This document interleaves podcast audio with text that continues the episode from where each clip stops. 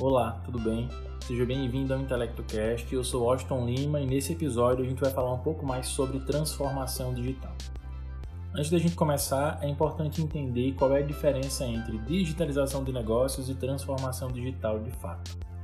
Quando a gente fala sobre digitalização de negócios, é muito mais direcionado a essa migração de um processo físico de uma empresa para o ambiente digital. Como assim? Como é que eu posso exemplificar isso para você que está ouvindo agora?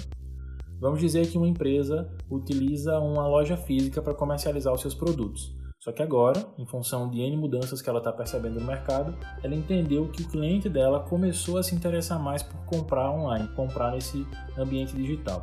Então ela foi lá e desenvolveu um site para conseguir estar presente nesse novo mercado e conseguir atender esse cliente. O objetivo desse processo foi somente atender a uma demanda específica. Então foi uma mudança que a tecnologia influenciou para que essa empresa conseguisse atender a esse cliente. E por outro lado, a gente tem a transformação digital, que aí já é um processo mais robusto, mais estratégico e que engloba várias áreas do negócio, não somente o operacional.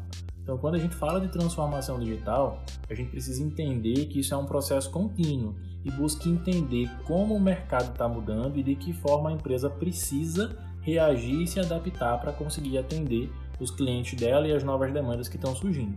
Quando a empresa passa pelo processo de transformação digital, toda a estrutura organizacional dela precisa ser alterada, porque a gente precisa entender o que está acontecendo no mercado, o que, que essa empresa já tem de competência, de habilidade, de valor que ela gera para o cliente e de que forma tudo isso que é positivo pode ser potencializado. E também como é que ela pode minimizar essas ameaças que surgem no mercado a todo momento. Por exemplo, a gente viu agora uma incerteza absurda com relação ao mercado, com relação ao movimento das empresas, com relação à economia e ao consumo, que foi a crise Covid-19.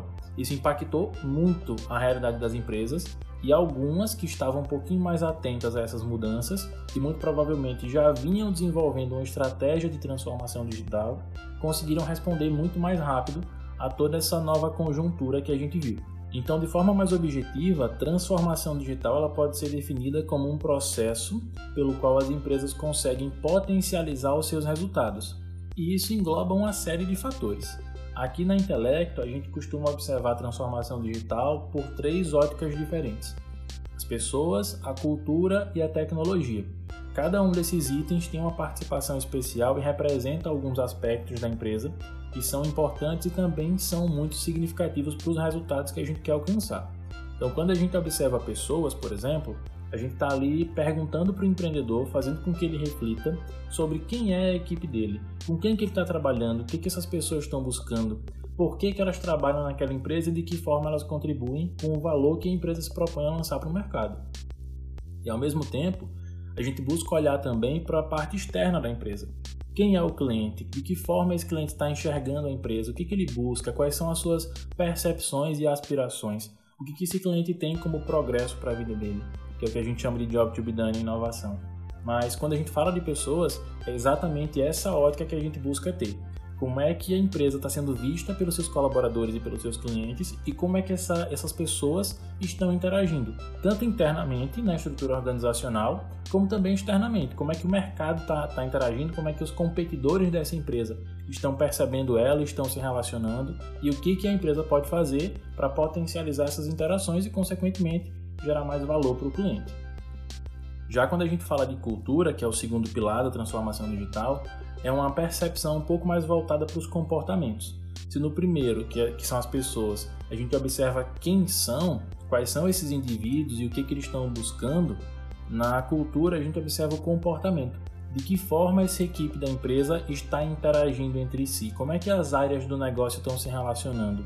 Quais são as habilidades e as competências? E aí a gente entra no quesito de hard skills e soft skills quais são as, essas habilidades que a equipe possui e quais são as habilidades que a empresa demanda deles. O que, que a empresa precisa, de que forma essa cultura organizacional está se moldando, está sendo construída, pensando em uma mentalidade digital para conseguir incorporar o próximo pilar, que já já a gente chega na tecnologia.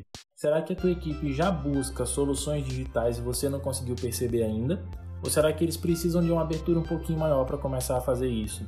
É interessante discutir ideias, é interessante dar abertura para as pessoas participarem mais da construção do negócio em si, e permitir que essas ideias sejam também implantadas que a partir dessa abertura da cultura, dessa mudança cultural, né, de mentalidade também, a transformação digital consegue ser potencializada. Você pode até ter começado a implantar alguma ação de transformação digital ou alguma estratégia que você desenvolveu para isso, mas a cultura interna, a cultura do negócio, o comportamento das pessoas ainda não permitiu que essa estratégia, que essa ação fosse implementada.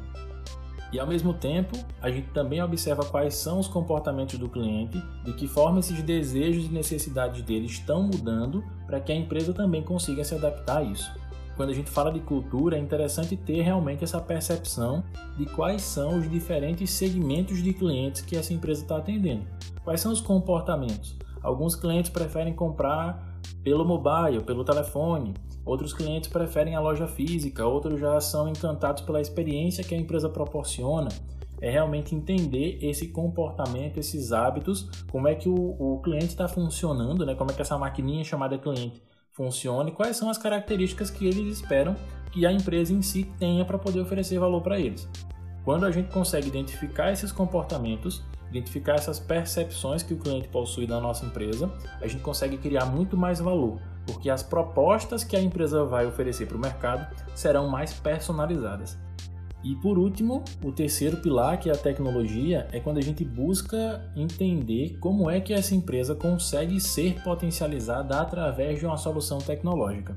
Mas nesse pilar em si, o nosso foco não está na tecnologia, mas sim na conveniência que ela vai gerar, que aí pode ser a partir de uma implantação de um processo um pouco mais digital, e aí você vai ter uma ampliação das formas de relacionamento que o cliente tem com o negócio. Então, a partir dessas perguntas que envolvem os três pilares básicos da transformação digital, que são as pessoas, a cultura e a tecnologia, você já começa a ter uma visão de como a transformação digital, esse processo né, da transformação digital, consegue ser implantado, consegue ser iniciado no teu negócio. E se você quer mais dicas sobre inovação, transformação digital e negócios, siga as nossas redes sociais e não perca os próximos podcasts. Obrigado por ouvir e até a próxima.